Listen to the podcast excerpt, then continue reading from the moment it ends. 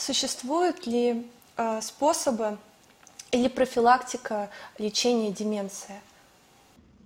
Ну, ответ на этот вопрос кроется в предыдущем, немножечко я его упомянул, а, что действительно активная социальная позиция, широкая а, социальная активность, интеллектуальный труд, связанный с большим количеством запоминания и воспроизведения информации, он в большей степени является самым отличным методом профилактики возникновения когнитивных нарушений. Также, если э, возвращаться к началу, если мы заподозрили у человека начальные признаки, э, я всегда рекомендую воспользоваться э, вот, э, именно активизацией интеллектуальной сферы, которая была нетипична для человека ранее. Ну, на простом примере, для э, человека, который великолепно э, знает классическую русскую литературу, э, работал учителем русского языка, для него есть смысл э, уже предпенсионном или в пенсионном возрасте взять учебник математики, алгебры и начать с того раздела, который для него затруднителен, для того, чтобы задействовать те зоны э, нашего интеллекта, которые ну, большую часть его жизни отдыхали. Это поможет возобновить э, интеллектуальные функции, поможет их несколько простимулировать.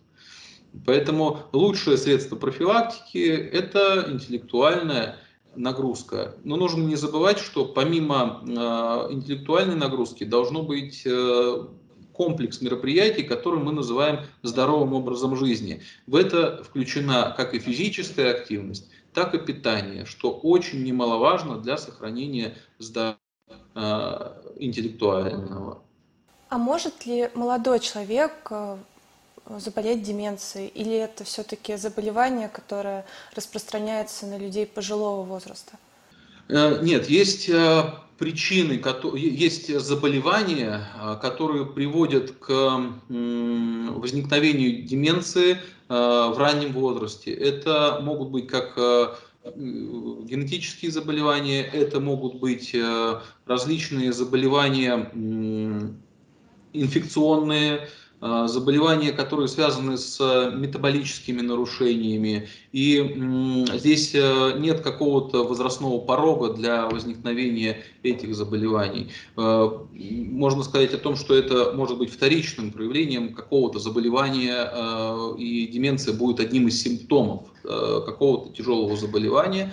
И здесь больше идет э, вопросов к распознаванию, диагностике и профилактике именно вот широкого спектра заболеваний, которые могут приводить к деменции.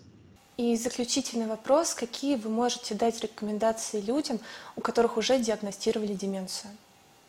А, ну, повторюсь тогда, то, что действительно а, мышц, мы, иногда я пациентам рассказываю о том, что интеллект это как мышца, и она требует тренировки. Если мы не тренируем мышцы, они становятся дряблыми и расслабленными. Если мы не тренируем нашу, э, наш интеллект, нашу вот эту мышцу интеллекта, то она тоже теряет свою, свой тонус и теряет свою способность к выполнению различных интеллектуальных функций. Поэтому мозг нужно напрягать, мозг нужно э, напрягать различными задачами. И чем более широк спектр этих задач, тем больше интереса э, и тем больше эмоционального подкрепления мы получаем.